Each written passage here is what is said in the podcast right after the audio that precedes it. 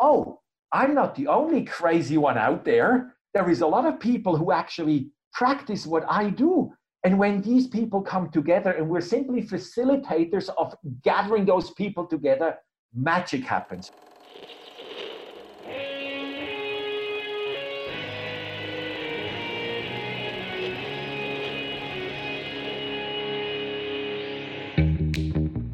Welcome to Back to the Future podcast. My name is Victor Sadia, and I talk with brilliant minds and hearts of people who want to uproot and transform the current health and wellness paradigm. Good morning, good afternoon, good evening. Today we have Stefan Herzog. Stefan Herzog has spent most of his professional career working for large multinationals in Australia, Europe, and the US. As the current executive director of the American Board of Lifestyle Medicine, he spearheaded the development and implementation of the first certification in lifestyle medicine, and as executive director of the International Board of Lifestyle Medicine, he is leading the expansion and syndication of lifestyle medicine certifications across the world. Stefan, thank you for being with us today. Thanks for having me. Tell us a little bit about yourself and your background. Okay, well, as, as you heard, I'm, I'm not a medical guy, I'm a commercial guy. So um, I came to lifestyle medicine more as a fluke rather than by design. I've always kind of tried to lead a healthy life, but funny enough, in the previous life, I ran Australia's largest chain of fitness centers, and we would have over 100,000 members and probably two and a half thousand employees, most of them personal trainers. And I'm still embarrassed about the rubbish we would tell our cu- customers. You know, whatever came down the blog, whatever came down the, the internet chute, we would today was paleo, tomorrow it's keto, the day after it would be Mediterranean diet. And we would always sell it as the truth, right? As in today's truth is do this, don't do that, eat more of this, don't do that. And it's embarrassing, you know, like how much um, rubbish we would tell people. And so when I came to the US, um, so an Australian company then hired me to look at an acquisition they did in the US, which was the American Lifestyle of uh, Medicine Institute in the US. And so um, I started working for them, and then people obviously immediately indoctrinated me about, uh, you know, lifestyle medicine and the errors of my way. And so over the last probably seven or eight to nine years, I've been kind of converted by osmosis, so to speak, rather than by um, anything else. And so, yeah, that's kind of my background a healthy life. I try to lead by example. So, you know, try not to be overweight, try to have my 15,000 steps every day, try to eat plant based, whole foods, minimally processed, and all of those good things. Sleep out my eight hours at night and, you know, don't take any substances. Yeah, where we just see how we go. How did you get to the lifestyle medicine movement, such top ranks? How was the process? Because of the lifestyle medicine being an emerging uh, science, there is obviously the movement has always been looking for people who have a purpose, who are purpose driven and passion driven, and believe this with all their heart and souls. And so while I was looking after the Institute of Lifestyle Medicine out of Loma Linda, which by the way is a blue zone, right, I met a gentleman called Dr. Wayne Dysinger. We hired as our uh, medical director for the Institute of Lifestyle Medicine. And he happened to be the past president of the American College of Lifestyle Medicine. And then over time, we became personal friends. We started walking every week. You know, before work, we would go walk in the hills behind his house. And then one day he said, Stefan, um, you know, at the American College, we're looking at building the American Board of Lifestyle Medicine because in the US, educating entities have to be separate from certifying entities. And we're trying to write a white paper so we can get some grant funding to start get this started. And um, would you have any interest in helping us do that? And so I said, yeah, all right, I'll give it a shot. I put forward a white paper, strategic plan basically on how to do this. And the board, uh, the newly formed board of lifestyle medicine said, all right, we like the plan. Who's going to execute it? Can you do it? And I said, well, um, can you afford to pay me? Because I can't do this always pro bono, right? So uh, we did a deal where for the first six months, I actually did everything pro bono. I tried to organize, obviously, the first certification exam, got the item writers together, organized everything, and then um, obviously started to sell certification exam registrations. And out of those registrations, they were then able to pay me, mind you, a measly salary, but I don't do this for money. I do this because it's the right thing to do and because I like to think I know what I'm doing, or at least I have some skill in what I'm doing. And then one thing leads to another. And The next thing we know is we have a huge response to our initial exam in the US in 2017. We had 300 people sign up for the exam. And then immediately the Australians said, oh, can we do this too? And then the Brits came and said, can we do this too? And in the Philippines and in Korea. And then I said to my board, hey, why don't we do this and syndicate this globally? They said, well, we don't really have any time or energy, but if you want to do it, go ahead. And so for the last three or four years, I've been doing this again, the IBLM thing. And again, the IBLM is totally pro bono. I don't get paid for it. But again, it's the right thing to do. And we are making tremendous inroads. So we've had 17 global exams already, and we have 1,500 diplomates around the globe. And this thing is just going gangbusters. Why do you think that, you know, we've known about lifestyle as an important factor for health for, for ages. Why do you think that the way that you are now conveying this as a new field and as a more standardized way of teaching it and then allowing them, the professionals, to have the tools to convey to their patients is really taking off? Because I liken it to the idea of smoking you know, when smoking was very prevalent in the 50s and everybody smoked and the government promoted smoking and physicians promoted smoking and everybody thought that was the greatest thing since sliced bread. And then people started to realize, oh, the first medical, um, I guess, research came out saying, hey, smoking actually might be carcinogenic. And then it was 10 publications, and then it was 100, and then it was 1,000, and people started to say we cannot possibly be because i mean look i'm smoking and most physicians were smoking so how can this possibly be not good for your health? We're in the very same boat today about food. Food because of we all like longevity in food. We all like to have our t- bread that we buy to be still good in the fridge for the 30 days after we come back from our holidays we can still pop it into the toaster and it's still a decent slice of toast what we don't realize is that everything that's good and that is nourishment within the toast is actually perishable. And so, in order to increase the, the shelf life of food, we have to take out all the goodness, replace it with a lot of synthetic, artificial crap, excuse the language, and then we call it food or food like substances that are produced in a factory. But man, we can have it in our cupboards for years sometimes, right? And so that has caused our health to go really, really down the chute. The second thing that happened is that as we become more affluent after the war, where you, family used to have meat once a week on a Sunday as a special treat. Now, meat, if we don't have meat for breakfast, meat for lunch, meat for dinner, we think we, didn't, we haven't eaten. And even the language that we're using, we don't call it meat anymore, we call it protein, because protein is something to be aspired to we all need protein. And so we all have bought into the myth that our body needs this incredible amount of protein, and protein obviously only be gotten from animals, which then have all the downside like saturated fats and whatever else. And so you have those two factors combined. And then the third one, the advent of we don't drink water anymore, we drink rubbish. We drink the Cokes and the Fantas and whatever else, all the fizzy drinks.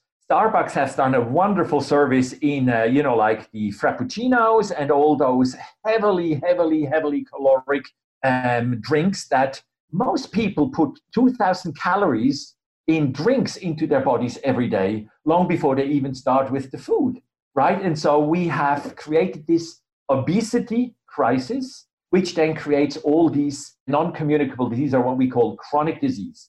Now, the medical model is all built on the communicable disease model. The communicable disease model simply says diagnose the ill, prescribe the bill, uh, the pill, and then send the bill. And physicians do this 30, 40, 50 times a day. You go see your physicians, they say, Oh, yeah, you got diabetes too. Here's your metformin. Off you go. Here's my bill. You spend seven or eight minutes with the physician. You have no idea why you have diabetes too.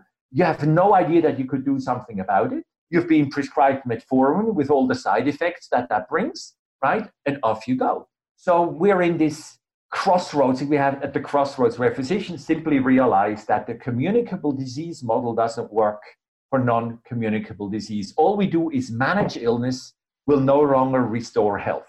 So, what you're saying basically is that things are cutting up to us now. Science is cutting up. The bad health that we are having is coming up. And we're just asking the right question at the right moment when we're seeing the results. Absolutely. And take covid. I mean this is extremely relevant at the moment.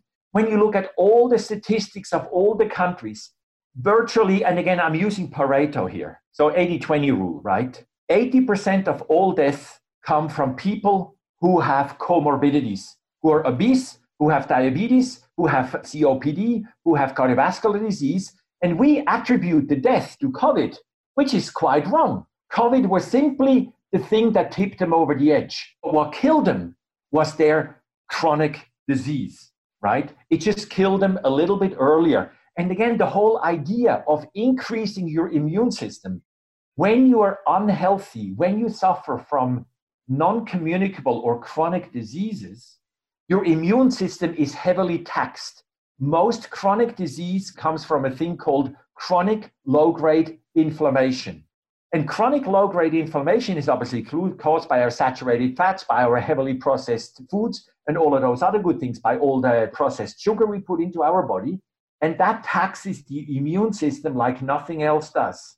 And so, if your our immune system is low, and then we don't sleep well because of all the side effects of the pill, so again, that affects our immune system further. So we get to a point where our immune system is so weak that now every virus, every bug that flies through the air, we catch and it causes us substantial grief. Okay. So again, people are starting to realize something is desperately wrong with the way we practice health. How is lifestyle medicine as a movement and as a branch of medicine getting its room with functional medicine, alternative medicine, mind body medicine? where do you see functional medicine as, as this as a branch? Okay so i always make a very crummy example so please forgive me. You know i say if you were diagnosed from suffering from scurvy i know we haven't had scurvy for hundreds of years right but most people still know what scurvy is. If you're diagnosed with scurvy lifestyle medicine says eat oranges lots of fruit right that gives you all the vitamin c you need scurvy is gone that's the basis of all medicine as we see it if you then still suffer from scurvy after you all the fruit you can eat, then integrative and functional medicine might say, hey, let's do a lipid panel and see why you're still having a vitamin C deficiency and maybe prescribe you some vitamin C gummies, vitamin C pills. And then if it persists, you might need some pharmaceutical help here. And if it still persists, you might need the surgeon to cut the sucker out. But we kind of look at it almost as a pyramid, where at the top of the pyramid sits obviously surgery. And at the top of the pyramid, that's also where the interception or the intervention is the most foreign and the most expensive. At the bottom, it's the most natural and the least expensive intervention. And so when you go from the top of the pyramid to the bottom, the top is surgery, then comes pharmaceutical, then comes integrative and functional medicine. And the basis of all medicine in our books is the way we eat, the way we sleep, the way we move, and the way we think. And we can fix 80% of all disease if we just address the basics. What have been the, the biggest challenges that lifestyle medicine has had in the US to, to get more traction with doctors that are, have been trained in the old school? The medical establishment, the doctors. Yeah. Because you don't learn about lifestyle medicine in uh, a med school you have between four and six hours of nutrition, which, when you think about it, is utterly ludicrous. So, Mexico is a big country for producing cars, right? If you were a, a car engineer today and you had two or three or four hours of propellants of cars, you would never be able to pass your engineering degree because the way cars are being propelled today is one of the most important questions to be asked. Is it diesel? Is it hybrid? Um, hydrogen? Is it, is it electricity? But when it comes to the body, we're perfectly okay that the mechanic knows nothing about the propellant, what makes the body tick. And it's all about, again, what I said, the top of the pyramid, the surgery and the pharmaceutical intervention. That's all we learn at med school. And so a lot of the doctors are heavy partakers of bad food. When you look at, and I don't know how what it is like in, in Mexico, but I can tell you that the medical establishment in the US is part of the sickest population uh, in the US. So a lot of physicians are morbidly obese. They have two, three, four, five, six comorbidities. A lot of the nurses and the orderlies are incredibly overweight and obese and have all the same issues. And so, if you're a physician and you tell your patient to eat healthy, that's like the smoker who tells his son not to smoke. It just doesn't resonate. People don't believe it.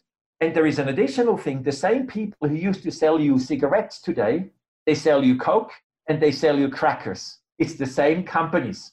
And they have always operated with this little method called doubt.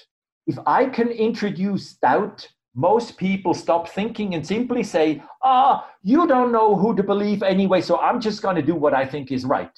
And that means I stop eating my carrots because somebody said carrots are carcinogenic, right? And I stop uh, having alternative milks. Uh, I keep on drinking my cow's milk because somebody said, oh, you know, but there, there, there's estrogen issues with um, soy milk and there is uh, whatever issues with almond milk. And so doubt stops people from actually taking action. And what are the tactics that lifestyle medicine, the college, the board are taking to change doctors' minds about this? So there is obviously a there is a bunch of people like you and me who've always tried to live healthy. And we used to do this in isolation. I think back to my mom for crying out loud. I used to think I was cursed by a mother who didn't bring home Coke but made me drink water, who grew strawberries and raspberries and whatever else in her own garden. And I had to eat that stuff rather than being able to go to McDonald's, right? I thought, why God, have you given me such a stupid mother? Today I say, Hallelujah, right? Thank God for somebody who actually had wisdom and foresight. So, what we're getting to is that we are starting to see, we're starting to harness the people who've always done this and in their heart of hearts know it's the right thing to do. And those again are people with passion and people with determination. And they're starting to realize, oh, I'm not the only crazy one out there. There is a lot of people who actually practice what I do. And when these people come together and we're simply facilitators of gathering those people together, magic happens because all of a sudden there is scientists who say, oh, I can write a paper about this. There is university who say, oh, we can help you with this. There is a bunch of people who say, "Well, we can start working on medical exam questions so we can start to have a certification exam for this. And again, a lot of it is done pro bono simply because we're harnessing the power of the people who believe this and who know this to be true already. And then slowly but surely we start to infiltrate. So we're working with the American Board and College of Internal Medicine because a lot of the younger physicians, a lot of the um, what I call the hipster generation, right? They don't want to practice medicine like the 65 year old physician who just is being completely cynical. They are still, I guess, blue eyed enough to think that they can actually restore people to health. And so it's the younger generation that really, really is starting to make inroads at universities, at medical schools, in hospitals, and say, hey, we need to change the way we're practicing medicine. What is happening with doctors who have some sort of fear that having healthier patients will reduce their income? well, it's a great question, but what happened to all the farmers who were fearful when the US government withdrew subsidies on tobacco farming? What are we going to do now? Well, guess what? They all now grow corn, and we use all the high fructose corn syrup to put into our bread and milk and whatever else. They grow cattle, right? So, what happens if we change the way we eat? They're all going to grow broccoli and beans and whatever else, right? Same with physicians. When you look at smoking rates, when 50% of the population used to smoke, now it's about 20% of the population. Everybody knows smoking kills you, but there is still 20% of older people who will smoke. Furthermore, it's only the communicable disease will continue to be there. Accidents will continue to happen. So all the acute care will continue to be there. And if you don't prescribe metformin 20 times a day, what if you could get paid as a physician for actually spending 45 minutes with your patient, listening to their concerns, get paid adequately for it because there is enough money in the kitty now that you can pay for proper consults rather than having to do this in 10 minute increments. So, funny enough, things always adjust. And at least in the US, there is no way we can continue to spend 18% of GDP on a healthcare system that is only the 34th best in the world. So clearly things are desperately wrong. Definitely. And how are, you know, I assume that once a doctor changes his mindset and starts practicing more lifestyle related interventions, obviously their lives are changed and they never regret it. It's amazing when you hear the stories. And that's one of the things why I like being in this industry.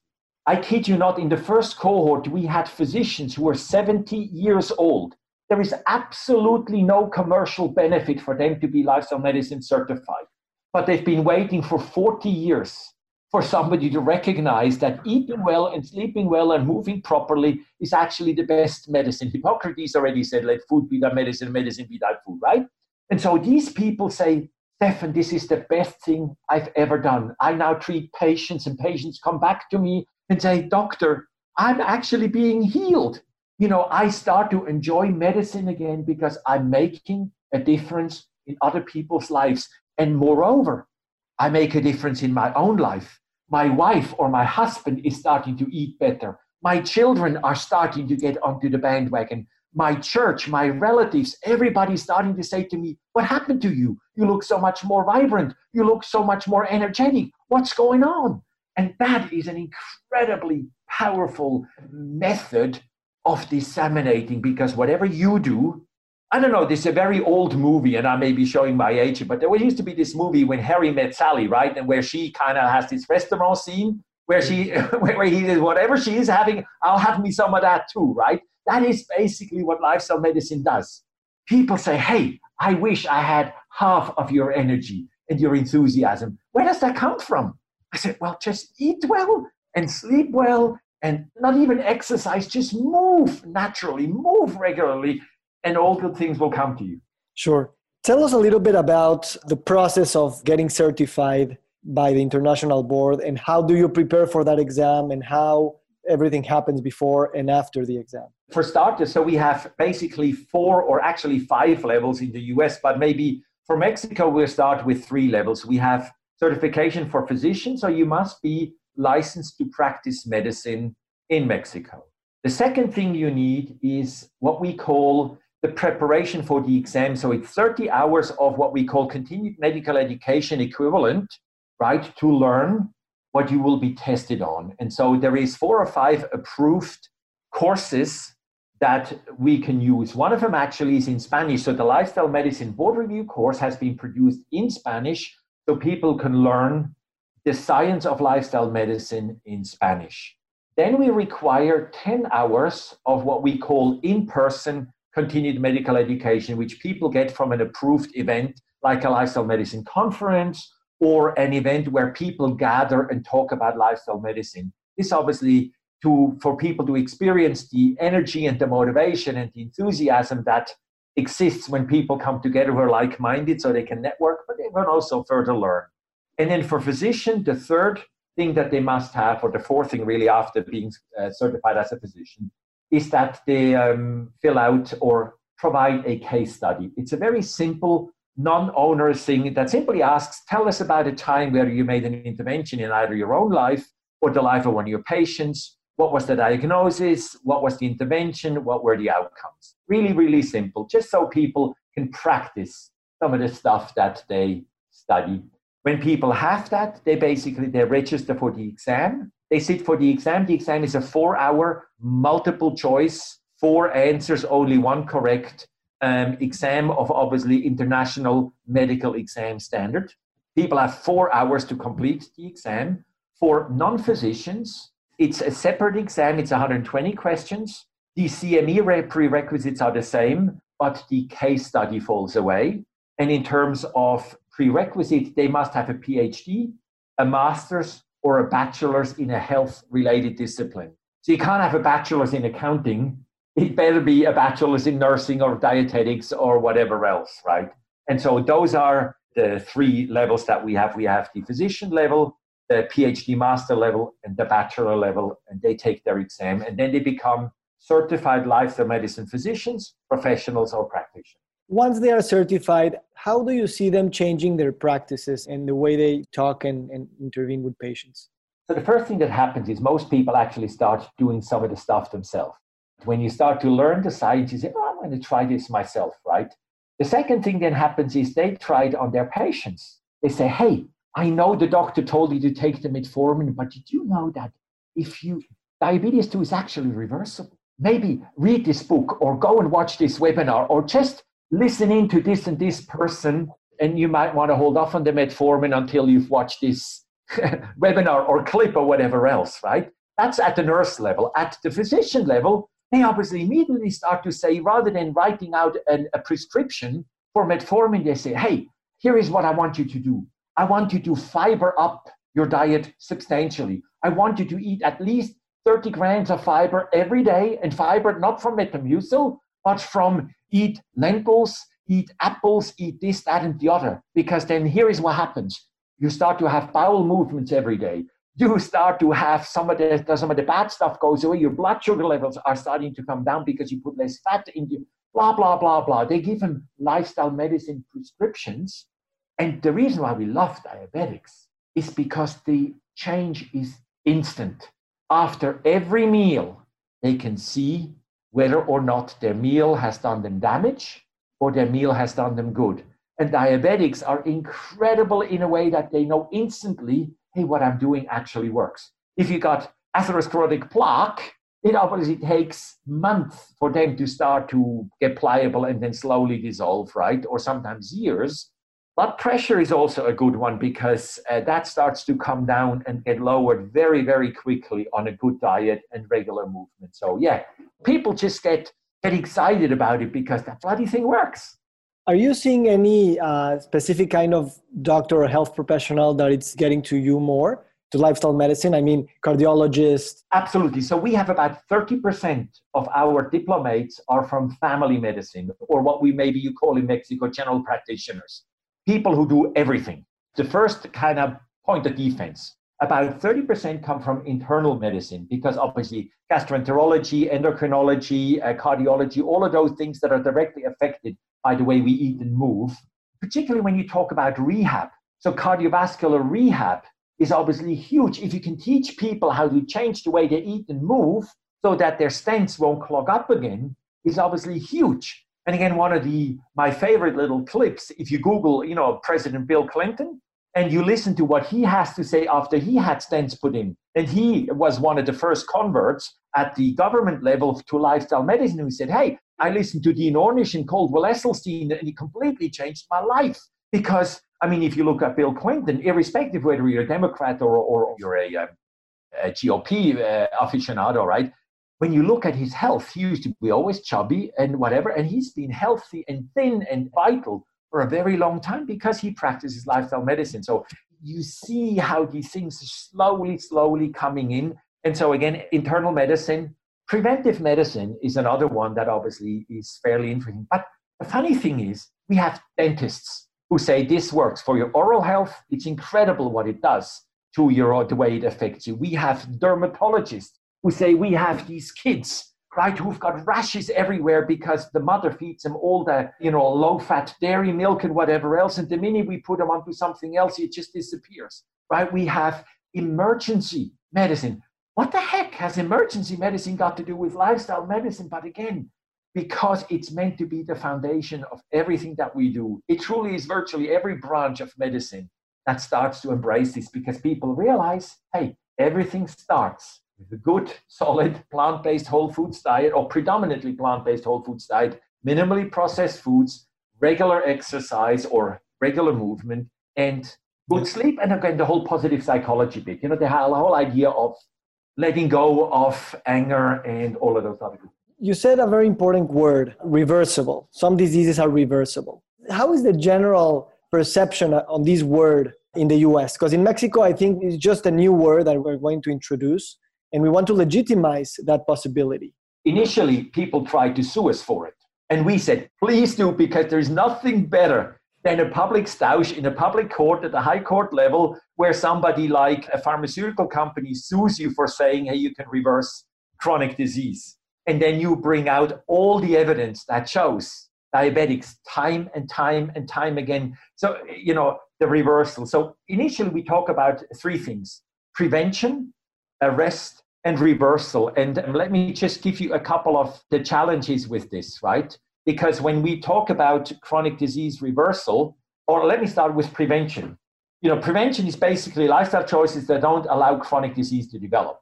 The challenge is we all know what to do, but we don't do what we know.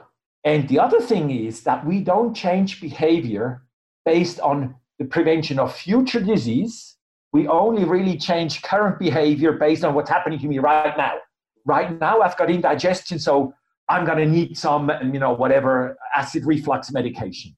I prevention has done a terrific job in the communicable disease arena. You know, me, mumps and measles and diphtheria and polio and leprosy, they're all basically disappeared with prevention. But we haven't prevented chronic disease at all. As a matter of fact, it's growing and growing and growing and growing.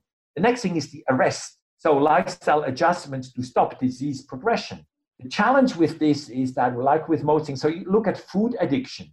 Food addiction always gets the better of us because it's much easier to do nothing than do things in moderation. And one of our gurus of lifestyle medicine always says, well, you know, this idea of everything in moderation is actually quite interesting because would you like some moderate gangrene on your feet? Would you like a moderate heart attack? Or how would you feel with a moderate stroke? People all say, you must be kidding, right? So moderation actually doesn't quite work. So you go to the reversal. The biggest thing of reversal is that there is a dose response to lifestyle medicine. So if let's say you do seven days a week, three times a day, you do processed meats, processed foods, processed this, and you change, make Monday meat free.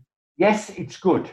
But if you're chronically diseased, it won't make much difference in your chronic disease. And so my question always is if you were suffering from lead poisoning, how much lead should you eat every day to get rid of your lead poisoning? And everybody knows the answer is none. So if I were to suffer from cardiovascular disease, and we know that cardiovascular disease comes from cholesterol buildup in my arteries, and we know that cholesterol is comes from uh, saturated fats well, then how much saturated fat should I eat every day if I got heart disease? Well, the answer is none, please, if you want to reverse your disease. If you just want to arrest it, maybe you're once a week, you're bacon and eggs, but maybe not more. Right. But the best is if you do it, we're not into don't eat. We're simply saying replace, and there are certain things you can eat four, five, six, ten times a day. There are certain things you shouldn't eat more than maybe once a week. And there's certain things you maybe shouldn't eat more than once a month. Still have it, enjoy it, but don't overdo it. And again, recognize what you're trying to do. Stay healthy or reverse chronic disease. And when it's chronic disease, the more lifestyle medicine interventions you make, the more your disease will be reversed. That is a direct dose response to it. What advice would you give now Mexican doctors and health related specialties to jumpstart and kickstart this lifestyle medicine movement? Other than getting certified, of course, but how do you see that? There is strength in numbers. We've seen this in the US. When one person on his own, on, on her own, goes into their university and says, Hey, did you see this research? They're going to be laughed out of, you know, out of the office, right? So what you're doing with your association, that's the first part because you start to have each other's backs. You start to have a consistent message. I always refer to the hymn sheet. We all sing off the same hymn sheet because imagine for a moment an environment where the president of the hospital practices lifestyle medicine, the head of cardiology practices lifestyle medicine, the cardiac nurses practice lifestyle medicine, the dietitians know about lifestyle medicine. So there's an integrated approach. So as a patient, I don't get mixed messages. I get the same message every time. That's the end goal. So, how do we get there? You get organized, you start to um, recruit members, you start to work with the willing, don't ever work with the reluctant. Don't waste your breath on trying to convince a smoker to stop smoking. They already know they should, right? Work with the person who says, Hey, I want to stop smoking, please help me. That's the people you want, you know. So, work with the physicians who say, Hey, I'm sick and tired of doing this diagnose the ill, prescribe the pill, send the bill model. How can you help me change this? We educate, we certify. Certification simply gives you credibility. Because today, you know, like in the age of fake news, anything can be sold as fact. Did you know that, um, you know, keto diet, you can lose weight? Of course, that's a fact in the first week or two. What it does to your cholesterol and what it does to everything else, nobody tells you. So again, you get educated, you get organized, you start to have conferences, you start to have webinars. As you do, it attracts people. Word of mouth spreads, right? And then all of a sudden you get to a critical mass where you can start to say, okay, now we have enough people of goodwill and influence at the university, and I make it up the University of Mexico City because there is now enough critical mass there, and they start to include lifestyle medicine into their medical curriculum. And then a second university starts to say, hey, we want to do that too. And then a third one. And so not only do we then start to retrofit existing physicians, we also start to equip physicians who come out of the medical pipeline, so to speak, and dietitians and nurses and physicians assistants and the whole medical fraternity, so to speak, starts to get educated what happens next is then insurance companies start to say, oh, we can start to see that if we were to reverse, just take again diabetes. A person with a hemoglobin A1C of around nine uses at least $1,500 of medication, at least. Plus, then all the ancillary medication they need because they usually have heart disease and they usually have blood pressure issues and they have all the related issues that they probably easily cost you ten to twelve thousand dollars a year just to take care of them.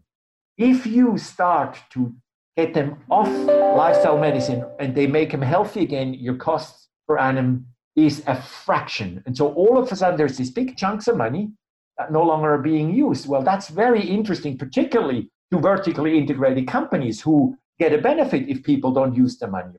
And so it's funny, it's like an octopus's tentacle. It starts to just spread out and weave itself into every part of um, medicine. As I said, the best example I can give you is smoking. Medicine knows these days that smoking is not good for you. Do you see at some point in the future, or probably even now in the US, you might see some cases where doctors choose not to pursue more studies in the traditional areas of medicine and just dedicate themselves to lifestyle medicine? Yes, we obviously see the first. So, so we have a big organization here called Kaiser Permanente. They're one of those vertically integrated medical systems. So they're building now their own medical university. They run their own hospitals. They have their own health insurance. For them, this is the only way forward because they are starting to see that applying lifestyle medicine to their daily practice reduces their healthcare costs, which means they can ha- offer lower premiums their physicians are on salaries. They don't get incentivized by seeing people 100 times a day. They get incentivized by keeping people healthy. And so it just creates this completely new paradigm. And then you've heard of in the US, we have these large organizations like Berkshire Hathaway, Chase, and Amazon who kind of gathered together and say, we want to reinvent the healthcare system. At this stage, they're just reinventing in terms of buying bulk, so they buy metformin cheaper we're working with them is to say, hey, you maybe don't need metformin at all. And I have nothing against metformin per se in the right um, instance, it's the right prescription, right? But I'm just using it as, as an example, so don't sue me, right, for, for, for using them, right? But the point I'm trying to make is people start to realize you can make money. There is concierge practices around. There is many of the wealthier people.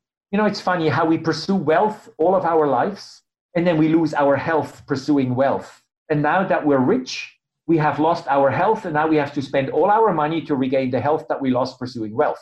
So there is a lot of people who say, I'm tired of being treated by these people who don't know. So they happily pay $100, $150 a month to somebody to take care of them in a concierge type of an environment where they get all the medical insurance and hospitals, whatever, from the establishment. But my day to day, my general practitioner is actually a lifestyle medicine physician and I pay him personally. That's obviously only available in the upper echelons of um, obviously socioeconomic structure. But what happens is things are usually always a top down thing. When the rich people do it, the not so rich people want to do it too, right? And it has that follow on effect. And so, again, it just permeates across all levels. And so, yes, we absolutely see a proliferation of independents who open up their lifestyle medicine practices, their primary care offices, and entire organizations who say enough. Thank you. Your approach to the government and how the government in the US has uh, seen this and approached this in the last five years, let's say. With difficulty. So we're not there yet. As I said, right now, the government is actually, and I don't mean the government, individual people, I mean the structures are actually one of the biggest enemies because uh, I mentioned corn. Corn is subsidized in the US. Farmers produce corn like there is no tomorrow there's only two uses of corn because nobody eats as much corn in the US as we maybe do making um, the Mexican style food, right? Most corn is used to make high fructose corn syrup, which then is put into absolutely everything. I mean, since when does bread have to have sugar added? The other thing they do is obviously they chop it up and feed it to the cows in the feedlots so we can have more burgers. And so the system is stacked against lifestyle medicine the farming and dairy lobbies have, are incredibly strong in Washington. Broccoli and beans have no lobby at all. So at the moment, we're trying to slowly lobby the government. We hope that COVID will be one of those events that makes people realize a good immune system is absolutely crucial. And once the dust has settled and all the studies are starting to come out and they show that it's males over the age of 65 with two or three or four comorbidities who had a hundred times greater death rate than a healthy or a thousand times greater death rate than a healthy 25 year old. Once the, this data comes in, I think there is a more of a willingness to listen to how can we increase immune system for people because clearly social distancing is not what we can economically afford. We all need to go to work. We all need to go and pursue a living. So having healthy immune systems is actually the answer to COVID, not an isolation of the um, healthy people so they don't get contaminated. So we might have opportunity. Who knows? Okay, so to begin concluding, what do you think? Uh, what would you like to be your legacy for the next years in terms of your position there at the international board? So my biggest, I guess, desire is that, and we're getting there, lifestyle medicine is the only medical discipline I know on the planet Earth that has consistency in the way it's taught and consistency the way it's certified. The same exam is taken in Mexico as it is taken in the UK, as it is taken in Australia or in Qatar and in Saudi Arabia, in the Philippines, in Korea, in Japan, everywhere on earth. People learn of the same hymn sheet, they learn the same um, science out of the same books right? So the lifestyle medicine board review course that I mentioned before that has been translated into Spanish. It's also been translated into Portuguese. It's the only thing that people in Brazil use. It's been translated into Korean. It's the only thing people in Korea use. It's been translated into both simplified and intricate Chinese. So again, we are getting to the point where if you get certified in lifestyle medicine in Mexico, you will be able to practice in the US or in Australia without any problem because the certification is the same. We're not quite there yet because being trained as a physician is obviously more important than being trained as a lifestyle medicine physician the, for the time being. But if you talk about future and legacy, I think we will realize that having consistency in the way we teach and we practice medicine is actually a good thing why should a Mexican physician have to jump through all these hoops to be licensed to practice in the US when they know at least as much, if not more, than the US counterpart? Just because somebody decided, oh, you have to go and jump through all our hoops, and then the Mexico obviously put all the hoops for the US physicians, and the same is all over the world. So I think if I had my way, we in 10 years' time, we could say lifestyle medicine is actually practiced the same the world over because human physiology doesn't change, whether in Papua New Guinea or in Timbuktu. A human being is a human being, and fiber makes you go to the toilet anywhere you are. You, you are right. And so we don't need, oh, but Mexico is different. Oh, you don't understand. We're different in Patagonia or we're different in Switzerland. As human beings, we're all the same, right? And so we have opportunity. Do you have any book, podcast, website, blog that you recommend to our listeners? I always say go to the lifestyle medicine societies. So, the American College of Lifestyle Medicine, which is lifestylemedicine.org, is a terrific repository of um, information. I strongly recommend, obviously, books, anything on nutritionfacts.org, you know, what Michael Greger does. right, is obviously it's everything is for free. You can watch a, to a gazillion podcasts. You can Google, you know, like I got Crohn syndrome, and he gives you the lifestyle medicine prescription for it, right? It's brilliant. Obviously, the whole Dean Ornish thing, you know, like uh, Caldwell Esselstyn, all of those people, I think, are obviously good. I'm sure that the AMMF will have um, plenty of resources. The challenge at the moment is it's not that many resources yet in foreign languages, but we're desperate to obviously find grant money so we can translate more and more and more into obviously at least Spanish and maybe Chinese, which are obviously the most prolific um, languages around the world, right? So um, we'll see. Perfect. Anything else you would like to add to share? No, I'm good. I think I've talked my heart out. So. Um, okay. Well, thank you very much, Stefan. This was really enlightening. You know, you very easily could pass as a doctor. Yeah. Uh, and thank you for sharing uh, you know both the important side of lifestyle medicine as as a practice but also how to think about this and how to build a movement for the future so yeah. hopefully uh, many people in mexico will be knocking on on your door and your institution yeah, and, and, and, the board will knock on your door right we will knock on everyone's door we'll, we'll talk we'll about this support. We're there to support and to build family but hopefully many people will knock on your door so there you go thank you very much for this conversation and um, all the best to you.